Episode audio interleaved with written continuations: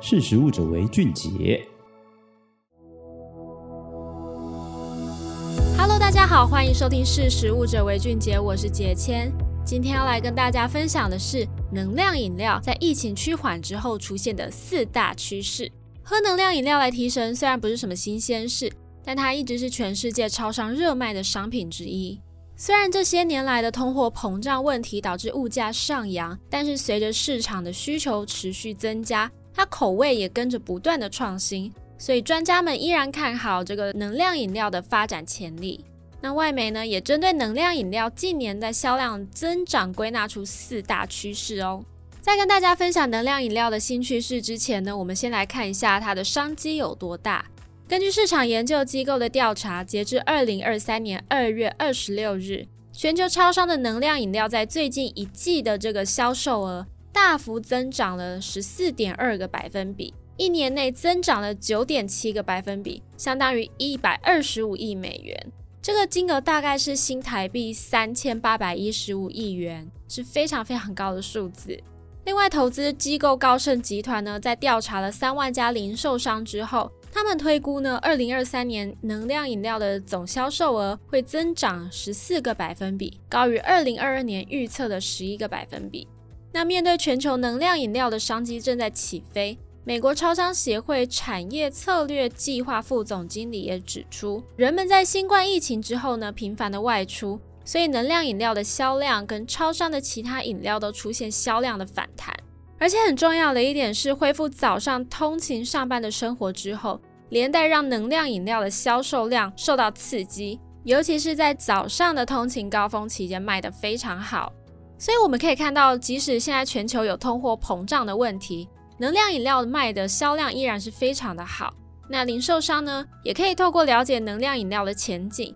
来提升商品的销量。那我们现在就一起来看看全球能量饮料有哪四大趋势。首先，能量饮料变成了人人都负担得起的奢侈品。其实我们刚好提到通货膨胀正在加剧，这当然也反映在能量饮料上面，但它的销售量依然很强劲。根据荷兰合作银行的数据显示，截至二零二二年十二月十一号，通货膨胀率在十二周内上升了七点五个百分比左右，但该季度的交易量也增长了百分之六。他们的饮料市场分析师也指出，尽管价格正在大幅上涨，但能量饮料是少数销量增长的品项哦。主要原因是因为所有的品牌都围绕在“能量”这两个字上，做出很多有趣的创新。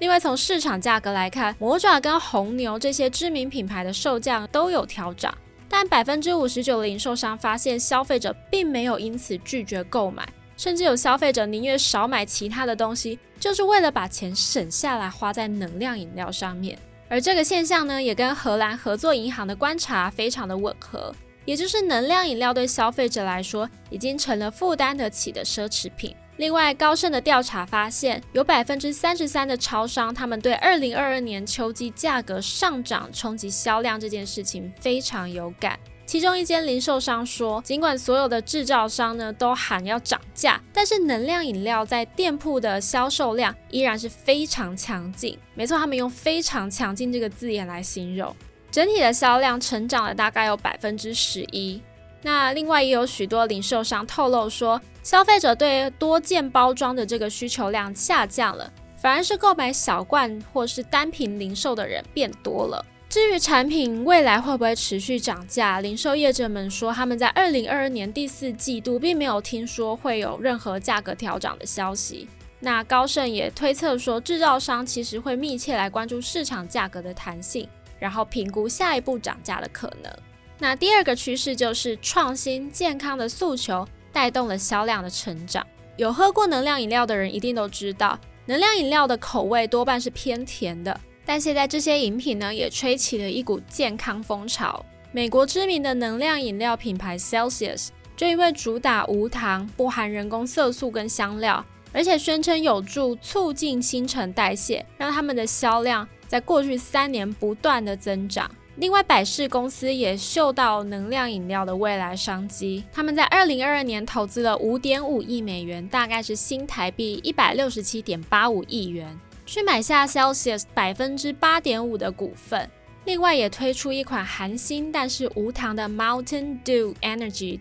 那能量饮料领导品牌魔爪跟红牛，当然也看到了消费者对健康的这个诉求。高盛就指出呢，这两家公司在二零二三年初的时候，也相继推出零卡跟无糖的产品。荷兰合作银行的分析师则是表示，随着更多的品牌会推出减糖、无糖，或是添加电解质跟营养补充剂的产品，这个能量饮料的市场还会继续的壮大。第三个趋势就是创新口味跟设计来吸引消费者。品牌除了推出更健康的产品之外呢，大家有没有发现特殊口味跟很漂亮的视觉设计越来越多了？这些做法都是为了激起消费者的兴趣，像是有柳橙加凤梨的啊，或是柳橙加覆盆子加莱姆的，或者是凤梨加上小熊软糖甜味的。除此之外，品牌也可能在特定的时间点推出限定的新口味来吸引消费者购买。那最后一个趋势就是年轻男性，十八到三十四岁的年轻男性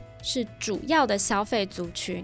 荷兰合作银行的分析师指出，其实超商的消费者是更年轻的，而且他们在购买能量饮料时是非常迫切的需要提升的时候。加上能量饮料通常是以单罐的方式售出，这使得超商成为贩售能量饮料的一个完美通路。而市场研究机构一份二零二三年美国能量饮料市场报告就印证了这个说法。他们发现，十八到三十四岁的年轻男性是主要的消费族群，而且十八到三十四岁的女性呢，则是潜力消费族群。这个市调机构进一步指出哦，虽然他们所有的研究项目当中男性都超过女性，但在混合咖啡或是混合冰茶的能量饮料上。男女之间的差距是缩小的，这代表女性对于混合其他饮品的能量饮料接受度更高。那以上就是能量饮料新的四大趋势，跟你想象中的有一样吗？欢迎大家留言跟我们分享你的想法哦。那今天的识食物者为俊杰就到这边，我们下次见，拜拜。